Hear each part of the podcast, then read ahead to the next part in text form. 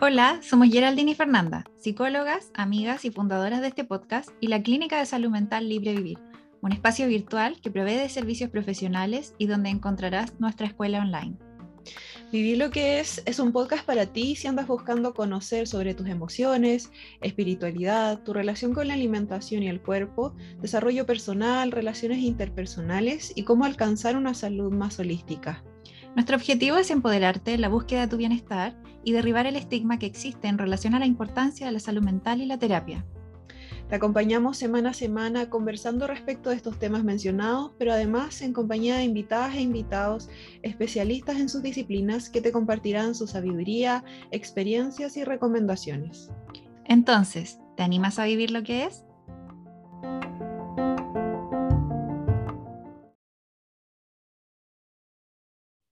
Hola, hola a todos, a todas, bienvenidos, bienvenidas a nuestro nuevo episodio del podcast Vivir lo que es. Hoy día tengo que transparentar que estoy extasiada, estoy muy nerviosa incluso, tengo, estoy en mi momento fanatismo, de fanatismo, porque hoy día tenemos una invitada que nos complace mucho, que haya accedido a nuestra invitación, que haya aceptado estar hoy día queriendo compartir sus conocimientos con nosotras y con ustedes. Pero primero quiero chequear si mi compañera Geraldine está en la misma parada que yo, así de emocionada y contenta hoy día. ¿Cómo está ahí? Igual, igual, igual o más. Yo soy más nerviosilla que tú, así que puede que más. Em, de hecho, ya le hicimos como un, mini disclaimer a la invitada de que probablemente vamos a usar hasta más chilenismos, porque cuando nos emocionamos no, nos ponemos a hablar más eh, con, con, modismo chileno. Estamos haciendo un spoiler de que ella es extranjera.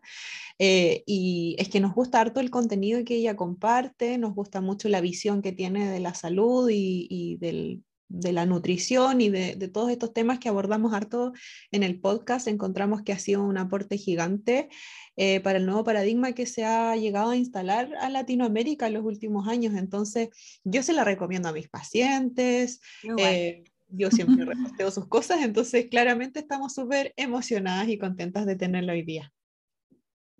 Sí, por favor, vamos a dar paso ya para revelar entonces quién es. Así que bienvenida, Paula Sabogal, un placer tenerte, muchas gracias por la invitación. Em, más que bienvenida, no solo como decíamos aquí al podcast a conversar el tema de hoy, sino que también a, la audiencia que ya nos sigue desde un tiempo y que a lo mejor todavía no, no han oído de ti. Yo creo que es raro que no, no hayan oído de ti, pero queremos darte paso, por favor, a que te presentes, nos digas tus redes sociales a las cuales pueden acceder, a qué te dedicas. Por favor, preséntate nada más. Ay, muchísimas gracias a ambas. De verdad que me emociona mucho poder compartir estos espacios con, con, colegas, con profesionales de salud, con personas que estén interesadas en estos temas. Como lo decía Fernanda, pues bueno, yo tengo una cuenta en redes que es arroba la así lo encuentran en todas las redes. Y, y, me dedico un poquito como a divulgar algunas reflexiones y algunos contenidos de mi tesis. Yo soy nutricionista y ahorita estoy haciendo un doctorado en psicología. Entonces, parte de las reflexiones que empiezo a hacer alrededor de la academia, de lo que estoy estudiando, de lo que leo, me gusta compartirlas en redes para que también hagamos una conversación desde allí. Súper agradecida de estar aquí con ustedes, de verdad, qué admiración poder compartir con, con colegas, con personas que estén en Chile y en otros países para dar un poco más de tracción a este discurso en Latinoamérica. Súper, excelente, gracias Pau. Y una consulta em, que a lo mejor nuestra audiencia puede tener. ¿Tú estás atendiendo? ¿Tienes estas sesiones uno a uno? ¿Cómo funciona en tu día a día como tu trabajo? Sí, sí, yo atiendo acompañamientos, también hago consulta acá en Bogotá, en Colombia, que es donde estoy radicada, y también soy, acá, soy de acá de Colombia, y usualmente eso es gran parte del trabajo que hago. También saco a veces algunos cursos, talleres, círculos de mujeres, pero el grueso de mi día a día va un poco en las sesiones uno a uno. Perfecto, súper bien. Bien, súper. Entonces hoy día queremos eh, hablar con Paola, ¿cierto? Respecto a algo que tiene que ver con su área, ¿no? El tema nutricional, el tema de la relación con el cuerpo también.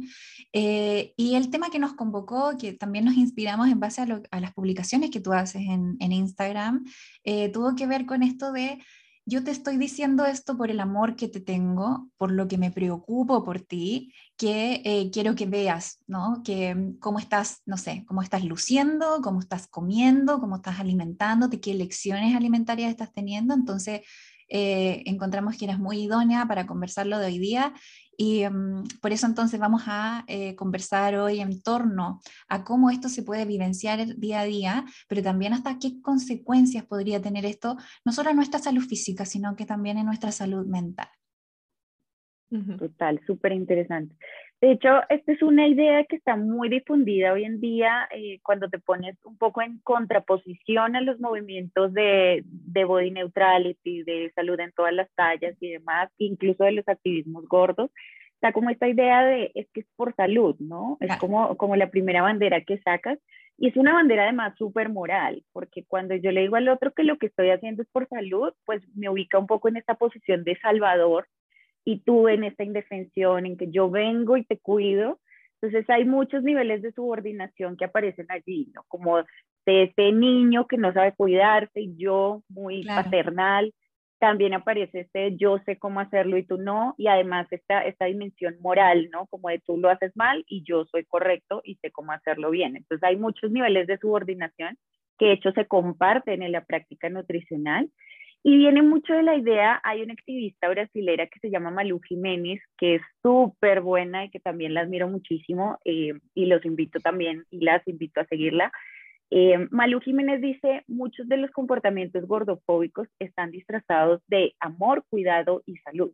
Mm. Y creo que eso expande muchísimo la idea de, de dónde viene la gordofobia y cómo se ejerce en el día a día, sobre todo para los profesionales de salud, porque nos sitúa en un lugar en que no es necesario que tú seas una mala persona, no es necesario que tú tengas una mala intención con la otra persona para que ejerzas comportamientos gordofóbicos. Entonces creo que, que desde allí es como pensarnos que nuestra práctica pone también estos lugares de yo te cuido por tu salud y la salud a veces se convierte un poco en esta justificación y en esta excusa que, que, tal vez detrás de eso tiene otras formas de discriminación y otras formas de violencia que están pensadas en que el otro no debería existir en el cuerpo que tiene, ¿no?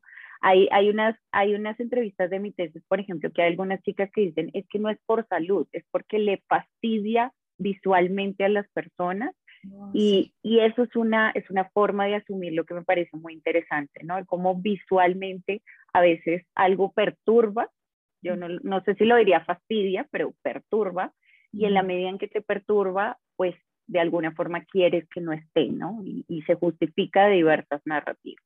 Sí. Muy interesante eso de mm, como dos puntos muy claves que tienen el trasfondo del tema de hoy, que por un lado infantiliza, ¿no? Como que mm, deja como subordinada, como decías tú, como desde el yo sé más que tú, por esto te digo, esto por amor, porque yo sé más, porque yo lo he hecho por mí, por ejemplo, eh, pero también que tiene una carga, incluso el que si tú lo escuchas, no suena violento, pero detrás de lo que implica la repercusión como emocional y de salud mental es muy violento.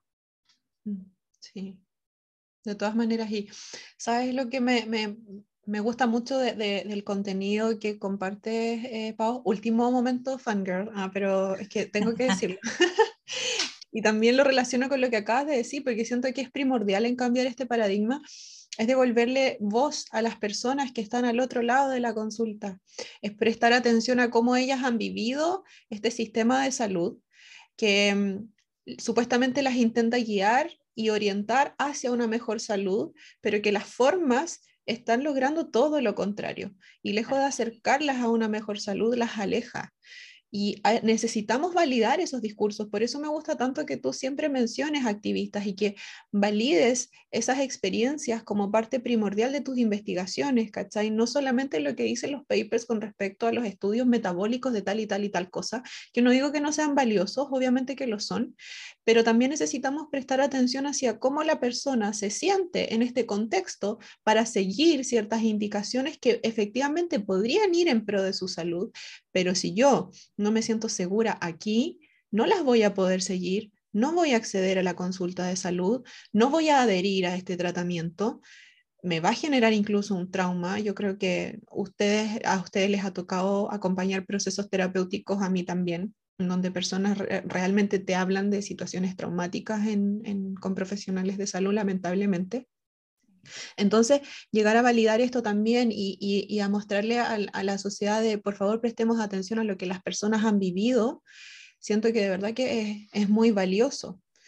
Así es que me deja como súper eh, contenta que estemos difundiendo esto hoy día. sí.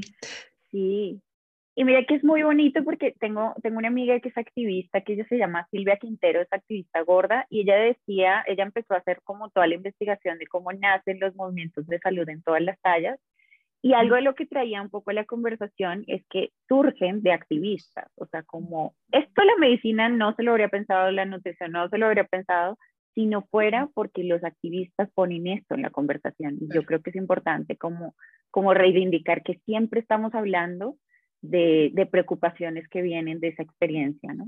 Sí, de alzar la voz, claro, de todas maneras. Y qué importante también que sientan el respaldo de profesionales, porque quizás muchas veces las personas se sienten solas eh, desde sus veredas, em, como eh, em, manifestando esta lucha, pero cuando hay profesionales que en realidad empiezan, les empieza a hacer ruido esto eh, y empiezan a, validar esto, esta lucha también, empiezan a ser partidarios de, y a ponerse en la misma vereda, me imagino que les genera una sensación de respaldo y de alivio eh, súper potente y eso es muy bonito. Sí.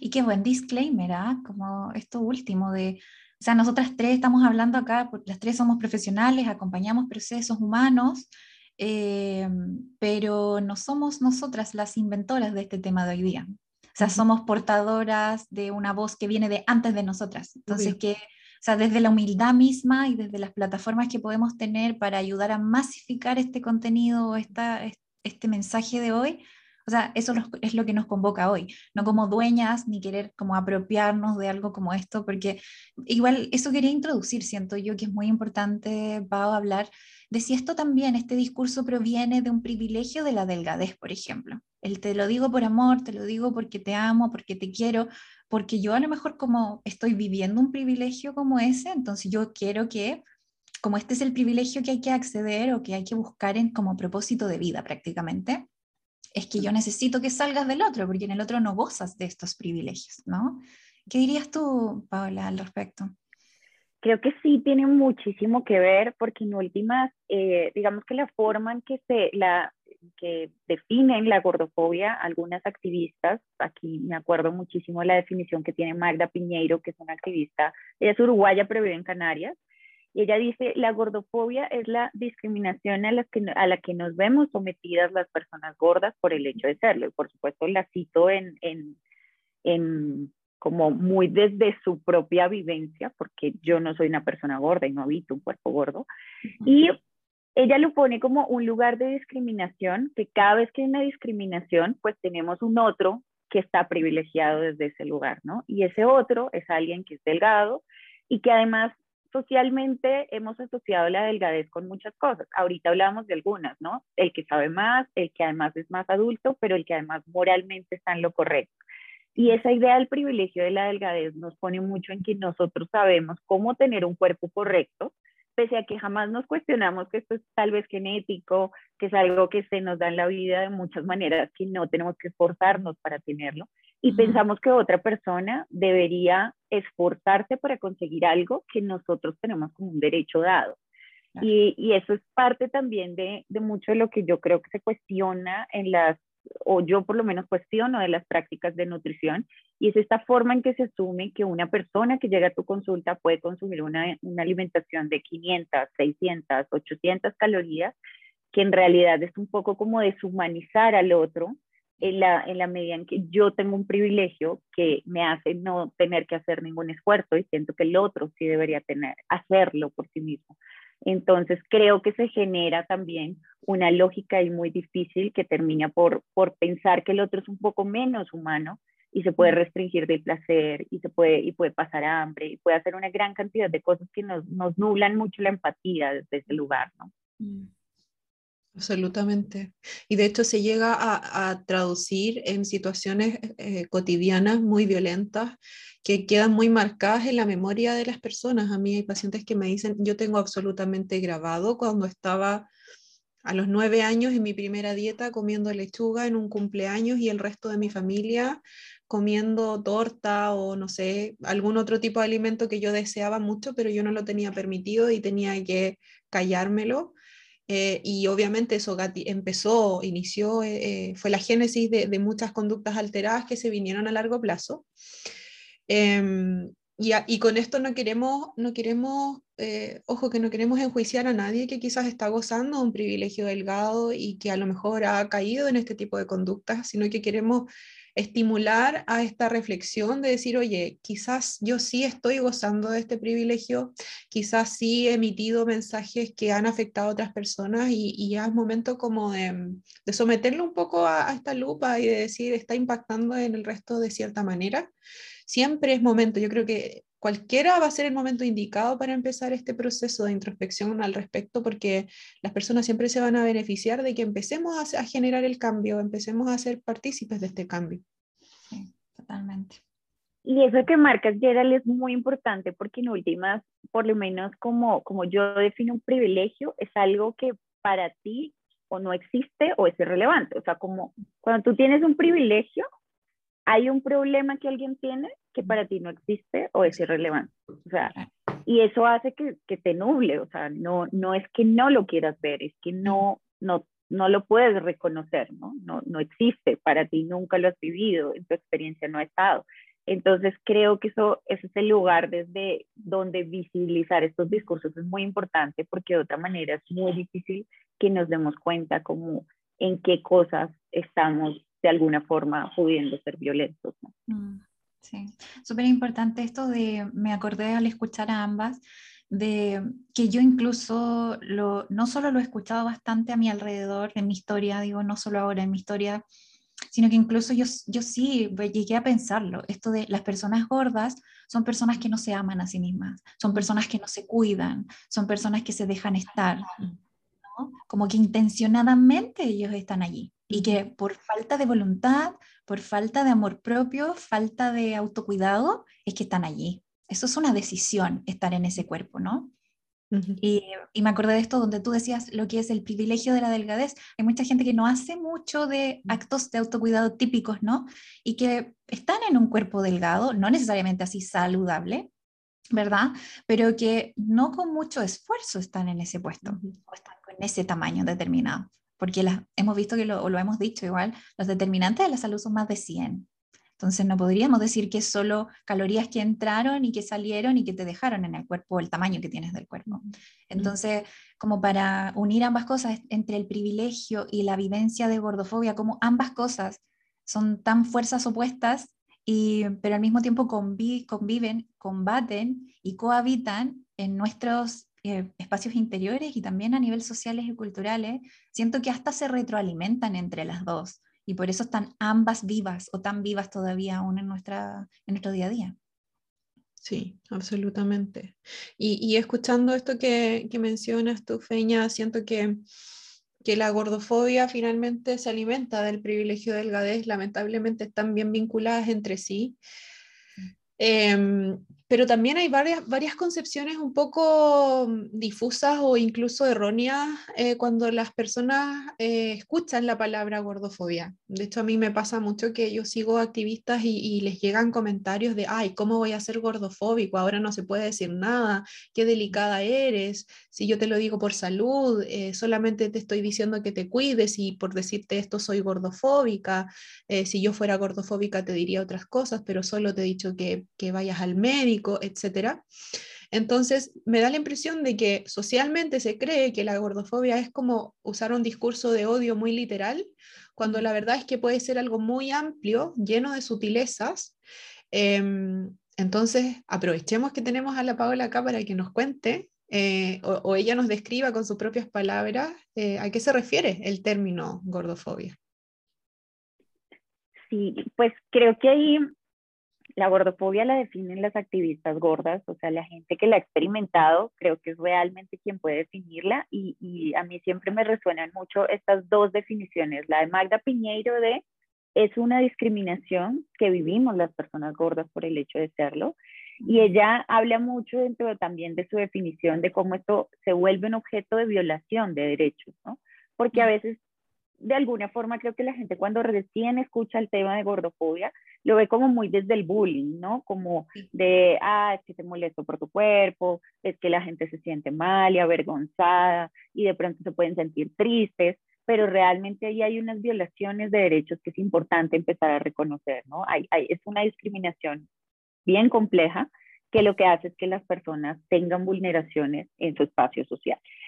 Y Malu Jiménez le pone este ingrediente que a mí me parece tan transformador justamente para lo que decías ahorita, Gerald, y es el hecho de que muchos de los comportamientos gordofóbicos estén disfrazados del amor, del cuidado y de la salud porque también allí nos lanza mucho, yo creo que la tarea, tal vez, a los profesionales de salud, de pensarnos cómo estamos actuando desde allí. En general, los profesionales de salud queremos o tenemos alguna vocación de queremos ayudar a la gente, queremos hacer transformaciones en su vida. Entonces creo que también es importante desde ese cuestionamiento que ella nos lanza es tal vez desde ese amor, desde ese cuidado y desde esa intención de salud, también estamos ejerciendo gordofobia. Yo te lo diría por lo menos desde la práctica nutricional, que es un poco lo que más he estudiado. Desde la práctica nutricional, muchos de los, de los comportamientos gordofóbicos pasan por estas invalidaciones que hacemos de la otra persona, en estas narrativas que nos hablaba Fernanda de tal vez es una persona descuidada, que no sabe cuidar de sí misma, que, que pasa por este lugar de hacer al otro chiquito, incorrecto y sin, que no sabe, y creo que ese es un lugar importante de la gordofobia, ¿no? Esa relación primera que se, que se teje en pensar que el otro no sabe manejar su cuerpo y que nosotros podemos saber más de su cuerpo que el otro, ¿no? Y creo que en la nutrición, por ejemplo, hay algo que, que a mí me resuena mucho también con una definición que tiene Magda Piñeiro del cuerpo de tránsito, ¿no? Ella dice que cuando tú habitas un cuerpo gordo, siempre es un cuerpo de tránsito que tiene que estar como en este lugar de gerundio hacia la delgadez. Y creo que la nutrición lo ve un poco desde allí, ¿no? La forma en que asumimos un cuerpo gordo es, es un cuerpo que tiene que cambiar. O sea, no es una existencia como tal, no puede existir en el lugar que habita hoy en presente, sino es un cuerpo que vemos como algo que tiene que cambiar. Y eso me parece que genera además unos, unos ruidos y unas implicaciones fuertes en la identidad y en la forma en que las personas se ven a sí mismas, en la medida en que, y lo he visto con muchas consultantes en sesión, es como que este cuerpo nunca se habita y siempre hay una idealización del cuerpo que debería ser. Entonces es como si hubiera un desfase en la, en la identidad que puedes habitar desde el cuerpo, ¿no? Y eso me parece muy potente porque, porque siento que es un lugar en que casi que se imposibilita vivir en realidad. Y de allí cuando te vas a los espacios sociales, que no cabes en una silla, que no estás, eh, que el transporte público no tiene un tamaño para ti, que, que, no puedes acceder a servicios de salud de una manera plena porque a veces no cabes en las máquinas tipo resonancia magnética, cosas así, también es como que siempre se está reproduciendo esa forma de inexistencia, ¿no? Entonces, creo que por ahí hay unos lugares interesantes, aunque, aunque pienso que vale la pena como la, la, la definición de gordofobia, sí me parece que viene muy desde las activistas y creo que nosotros nos podemos pensar en esa definición de, de, qué comportamientos gordofóbicos tenemos nosotros en nuestra práctica y, y creo que pasa mucho por esos lugares, ¿no? Por la invalidación y por ese asumo que el otro no debe estar en este cuerpo y desde allí hago muchas cosas porque además siento que sé más sobre su cuerpo que él mismo que lo ha habitado toda la vida, ¿no? Mm, sí. Em, yo me gustaría añadir varias cosas que yo he visto también en la práctica de cómo se vive esto.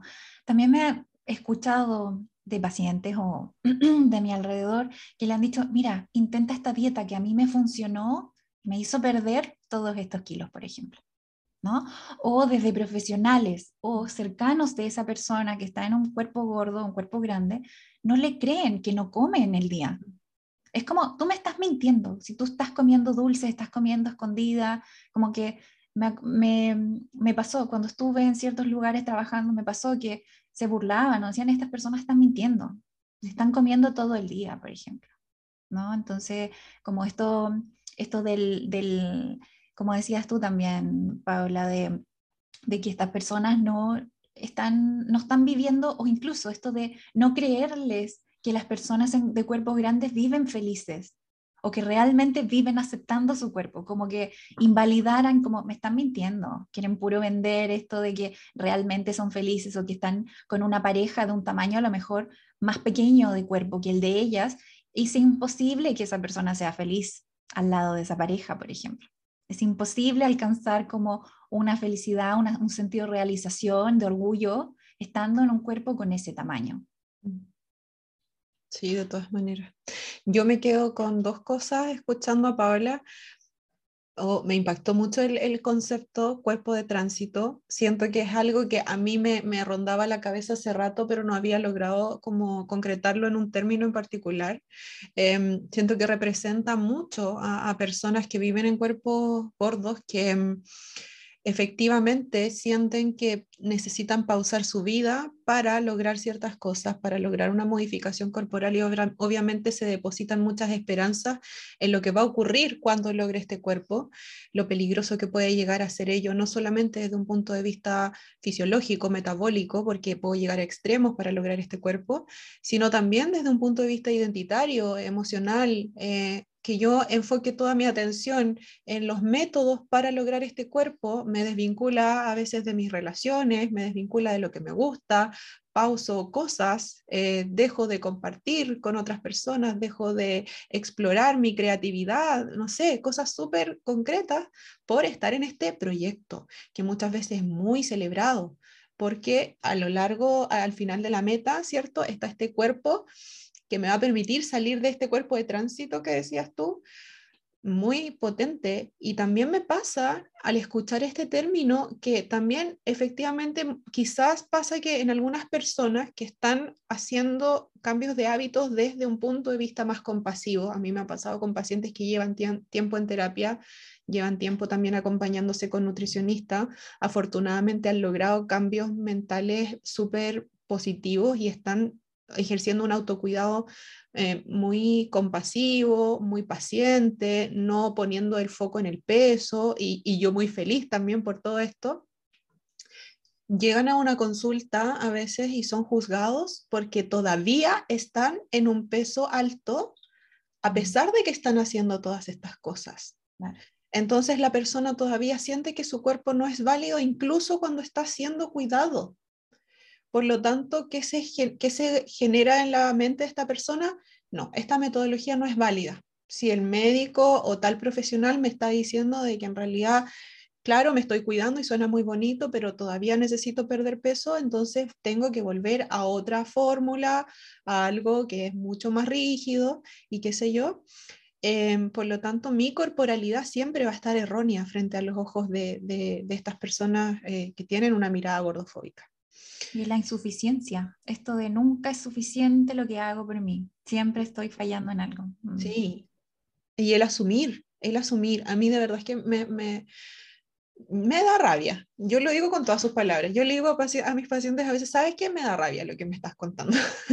yo sé, eh, voy a hacer un segundo de, de, de, mini catarsis. Sé que soy tu terapeuta, pero creo que es imposible que veas que yo como ser humano en este momento estoy sintiendo rabia por lo que tú estás viviendo, porque me pasa que a veces mis pacientes me cuentan que van a un profesional por otro motivo no relacionado con su peso, por una dolencia X, que yo creo que a ustedes también les pasa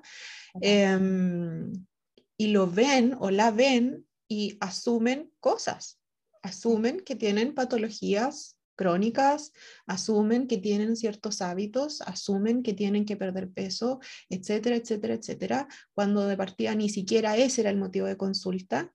El asumir es tan violento. Yo siempre les pongo eh, ejemplos de qué pasaría si asumieran cosas de tu vida en otro plano. Si yo llegara, por ejemplo, no sé, al ginecólogo y asumieran de mí, no sé, un cierto estilo de vida en mi vida sexual, yo me sentiría súper violentada y quizás hasta le pondría un reclamo en la clínica al ginecólogo porque me hizo ese tipo de comentarios.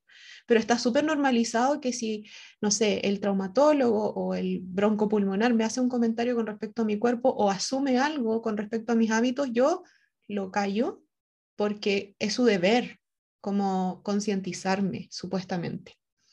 Entonces, es súper problemático eso también, el tema de asumir.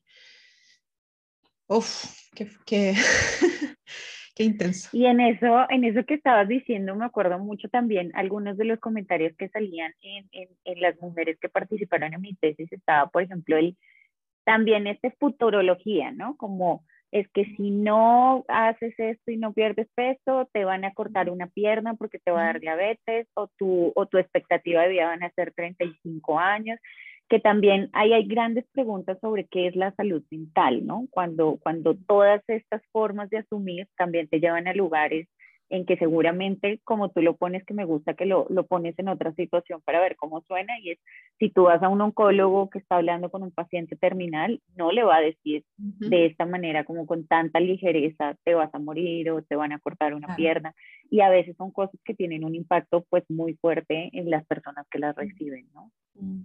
Sí, de todas maneras. Totalmente. Absolutamente. Em, chicas, ¿ustedes creen que esto que estamos conversando impacta en que las personas también empiezan a internalizar esta creencia de, ah, claro, he escuchado este, este discurso tanto, tanto tiempo que quizás realmente estoy en este cuerpo porque no me cuido o porque no me quiero, porque no tengo una buena relación conmigo, como que es algo que finalmente se alimenta a sí mismo? Absolutamente. En, lo he visto muchísimo en sesiones, he tenido consultantes que me dicen, mira, yo toda la vida me creí perezosa. Y de hecho yo ni siquiera hacía ejercicio porque yo decía, pues yo soy perezosa, soy gorda, soy perezosa. Y, y, a veces es muy limitante en muchas cosas, pero, pero sí lo he visto muchísimo, sobre todo en consultantes mujeres, que sí hay una internalización tanto del discurso de, de si eres perezoso, si eres descuidado o demás, como un poco este discurso también de, de las patologías, ¿no? Como de, de qué te produce el sobrepeso. Entonces, apenas si empiezan a subir de peso también, muchas de ellas dicen, no, eh, yo antes pensaba que me dolían las rodillas cuando subía de peso, pero ahora me di cuenta que era por la carga de ejercicio que tenía. O sea, como que también hay una internalización de los discursos de qué te puede pasar y creo que, que es muy importante la forma en que las personas se sumen a sí mismas. ¿sí? Sí, yo igual comparto y siento que hay una cosa aquí que se retroalimenta. Es decir, me imagino que tú, Pau, igual, igual que con la Yera lo hemos hablado bastante, las personas que llegan con nosotras a, trabajar eh, respecto a su alimentación y su cuerpo, nos damos cuenta que tienen mucho en común esto de que se tratan muy mal a sí mismas. Tienen un crítico interior demasiado potenciado.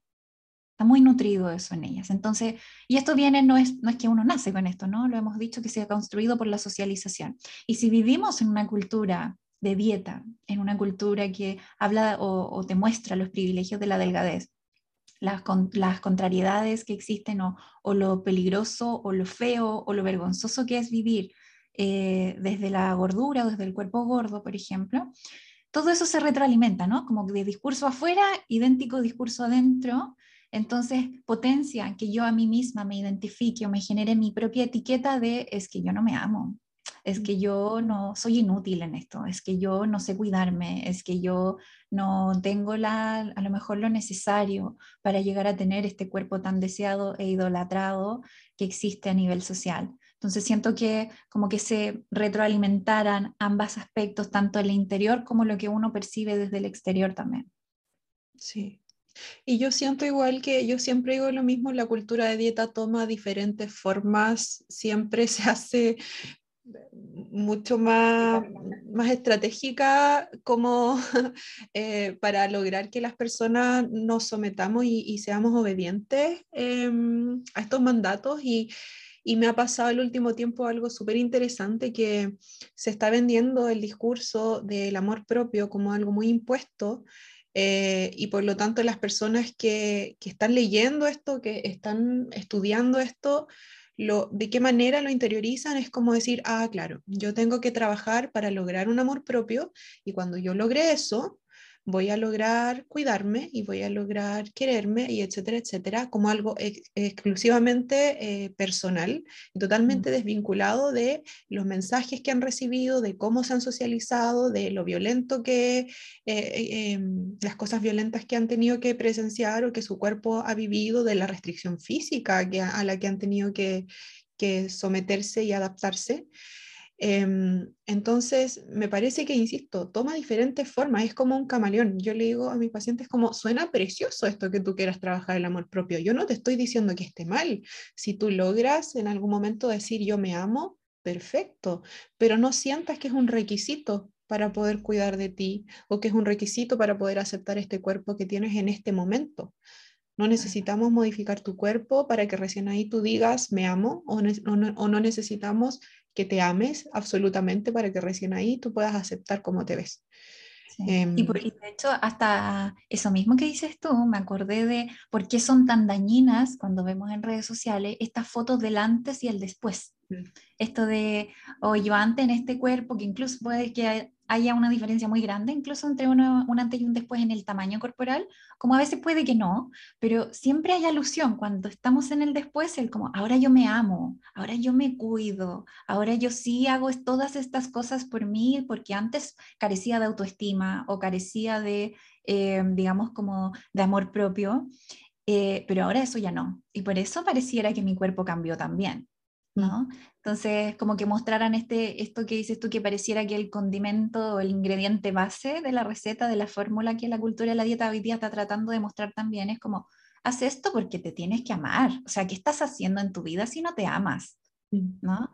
Y eso es violento, porque si yo nunca me he amado en mi vida, nadie me ha enseñado qué lo que significa o el cómo se alcanza el amarme a mí, es violento que me pidan amarme todos los días incluso. Entonces es como, hablándolo desde este discurso, yo no me cuido, yo no, al final cuando lo logras es, un camino que nunca llegas a la meta. Sí, sí, de todas maneras. Em, eh, Paula, ¿querías decir algo? Sí, iba, iba a notar una que se me viene, ahorita estoy revisando muchas de las conversaciones que tuve con lo del el proyecto de la tesis y un chico justamente, un hombre gordo, él decía, eh, pues hablaba mucho este discurso del amor propio, él decía, además te venden, o sea, es una sociedad que te destruye el amor propio y luego te dice que tienes que tener amor propio y te obliga a tenerlo, pero además es una idea muy del amor propio, muy lo que considera la sociedad que es el normal del amor propio, ¿no? Entonces, haz, tenés amor propio, haz ejercicio, ten amor propio, haz dieta. Entonces, como que vuelve un poco esto que decía Gerald de, al final es cultura de dieta, eh, vestida de amor propio de alguna manera. Mm, sí, absolutamente. Y lo moral que llega a ser, o sea, eh, le, depositamos eh, una carga moral a la salud, le depositamos una carga moral ahora al amor propio, le depositamos una carga moral a la apariencia.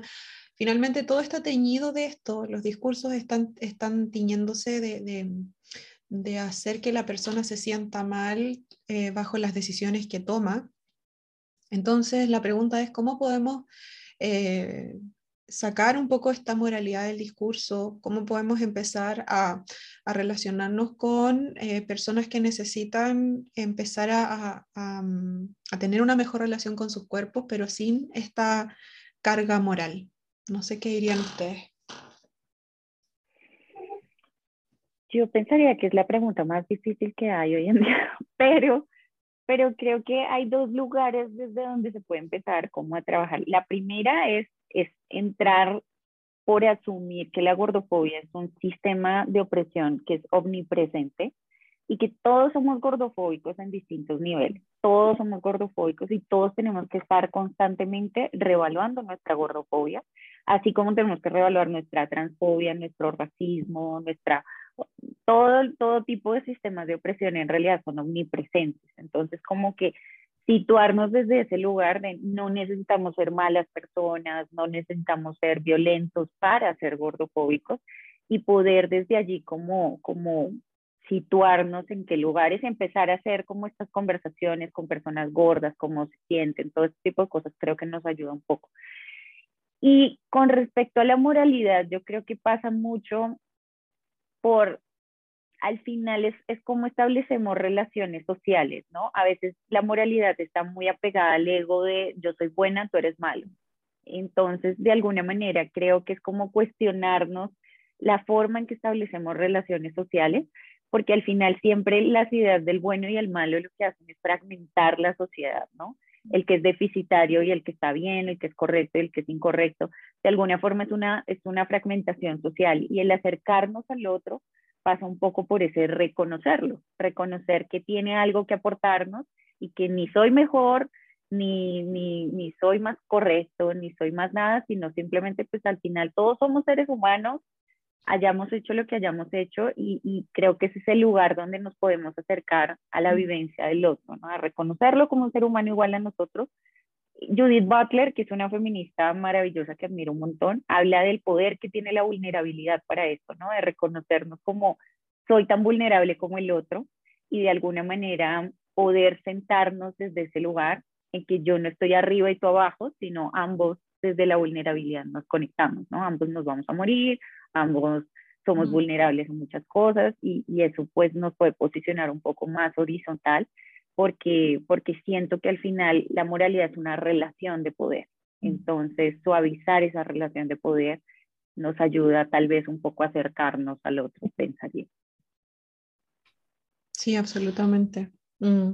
Yo creo que de ahí se desligan también quizás recomendaciones que podemos hacerle a las personas que nos están escuchando con respecto a Em, ¿Qué podemos hacer si tenemos un ser querido, un amigo, una amiga, una pareja quizás que, em, que no se está vinculando con su cuerpo de una manera muy saludable, que quizás no lo está pasando bien, no, no desde un punto de vista de que nosotros lo estamos juzgando, sino que quizás nos ha manifestado de, oye, no, no me llevo bien con mi cuerpo, me cuesta tener una alimentación eh, pacífica, eh, qué sé yo.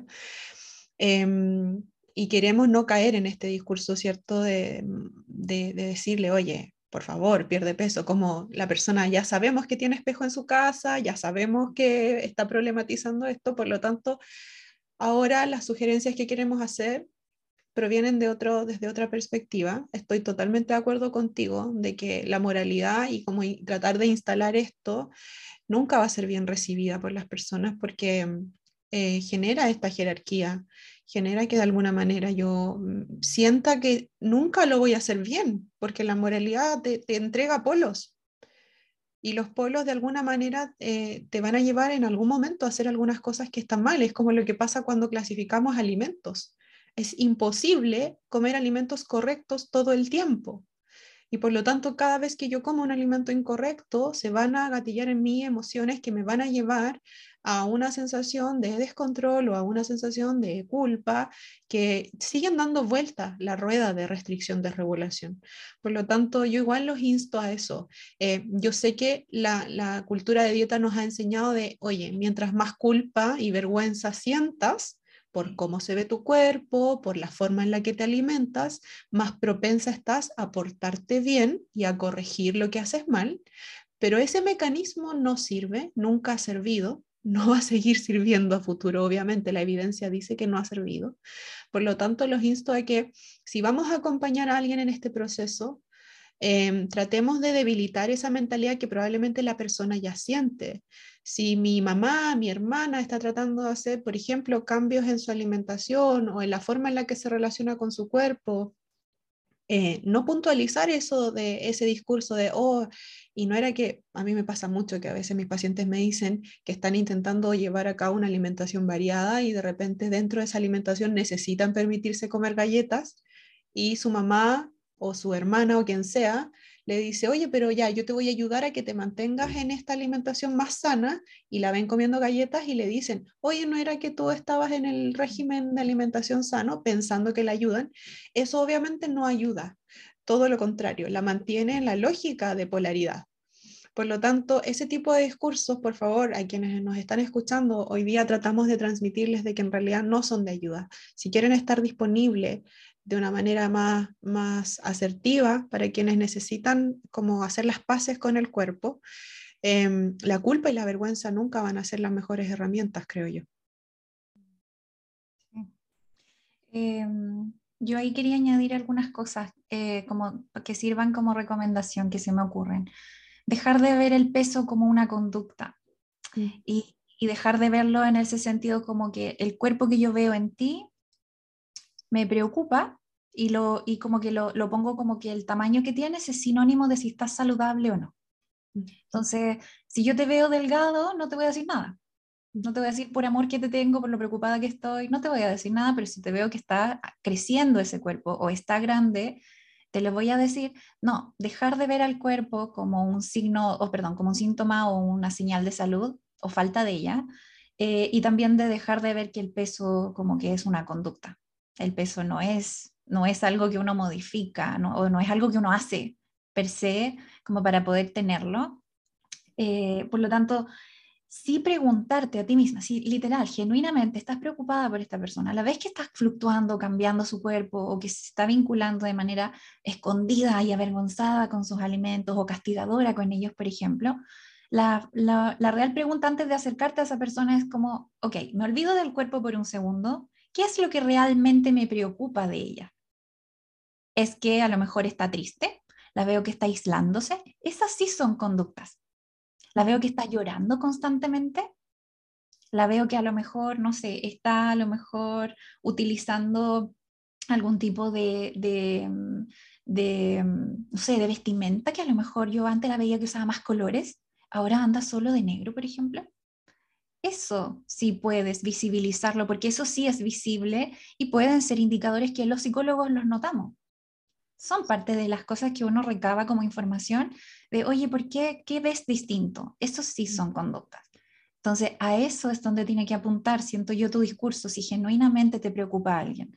Olvídate del cuerpo por un segundo y pregúntate a ti, ¿qué es lo que realmente me, me, preocupa de esta persona para yo mostrárselo? Y de hecho, ese es el siguiente paso, preguntarle, ¿te has sentido más triste?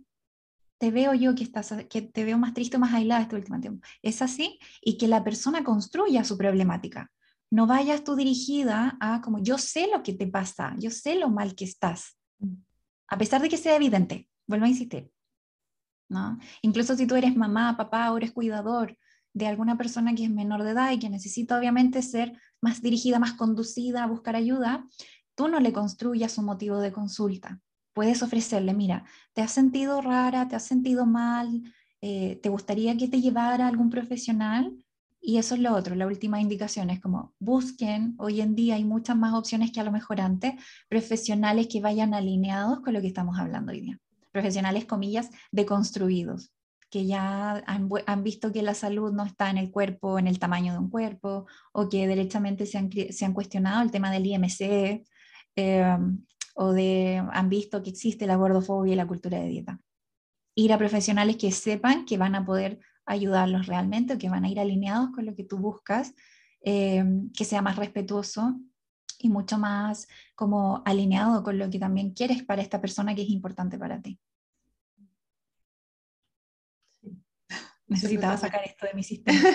Qué bonito, Fernanda, de verdad, muy, muy lindo. Y creo que incluso para las personas que, que de pronto nos escuchan, no sé, profesionales y demás, que no conozcan todavía estos abordajes, también escuchar, escuchar. O sea, salud en todas las tallas no sería necesario si lleváramos años escuchando las experiencias de las personas.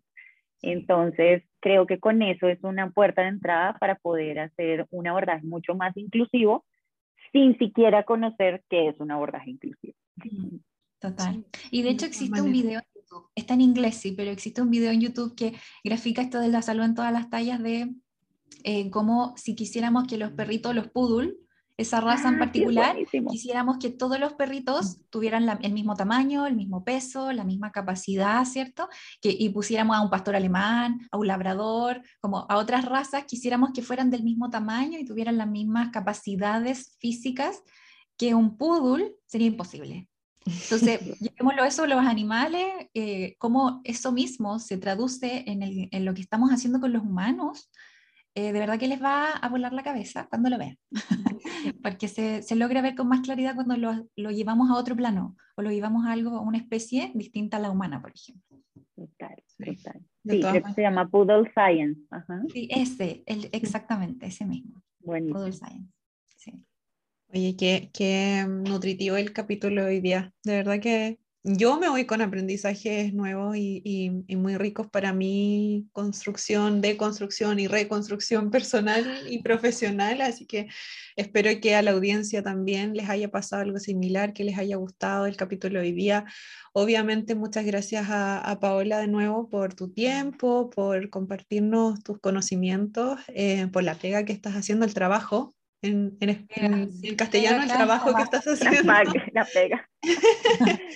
Eh, en tus investigaciones y, y, la difusión, obviamente, en redes sociales, que de verdad que llegas a mucha gente con eso y que es una forma muy amigable también de familiarizarse con estos conocimientos. Em, así es que, que vayan a seguirte. Te encuentran como la Nutriza Vogal en Instagram, ¿verdad? Perfecto. Vayan a seguirla a Instagram. A nosotras también nos pueden encontrar en Instagram como Vivir lo que es podcast.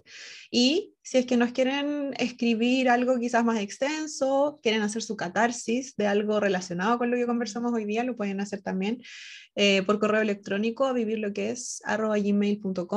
No se olviden, por favor, de valorarnos en Spotify. Nos pueden poner estrellitas. Si nos quieren poner cinco estrellitas, nosotras felices, pero sean sinceras, valórennos como, como lo deseen ahí. Eh, y la campanita que les avisa cuando subimos nuevos episodios para que queden suscritos y suscritas al podcast. No sé si quieres agregar algo más, Feña, antes de cerrar. Sí, añadir de nuevo, reiterar las gracias, Pau. Eh, muy valioso el aporte que nos brindaste hoy día tan humilde y abiertamente. Eh, y quisiera yo también saber cómo, cómo terminas, cómo te sentiste, cómo fue para ti esta experiencia hoy día. No, feliz, de verdad, estoy muy agradecida y, siempre siento que estos espacios de conversación nos ayudan un poco a hacer catarsis, como lo decían ustedes, pero también a llevarnos nuevas cosas, como, como mm. abrir posibilidades para pensarnos en lo que no nos habíamos pensado. Entonces es maravilloso poder compartirlo con ustedes y de verdad muchísimas, muchísimas gracias. qué bien. Gracias, Pau. Invitadísima cuando gustes nuevamente. Si hay algún, algún tema, algo que tú dices, necesito hablar esto y quiero tener alguna plataforma, nosotras encantadas. Así que, y lo mismo si podemos hacer algo por ti, eh, como para tu difusión y todo el trabajo tan valioso que haces, también también está toda la opción ahí disponible para ti. Ay, de verdad, muchísimas, muchísimas gracias. Bien, un abrazo a todas, a nuestra audiencia también, agradecidas de que hayan llegado hasta acá y de verdad eh, con toda la humildad, con toda también la intención de no juicio a quienes eh, nos hayan escuchado hoy día, si sienten que lo hicieron todo mal o no han hecho todo mal. El foco de hoy y de siempre del podcast nunca ha sido enjuiciar ni, ni eh, ni de culpabilizar a nadie, sino que solo con una intención de visibilizar y hacernos cuestionar y repensarnos siempre, repensar todos los espacios. Así que un abrazo, nos encontramos en el próximo capítulo y um, eso, un abrazo a todos y muchas gracias. Que estén muy bien, nos vemos, chau.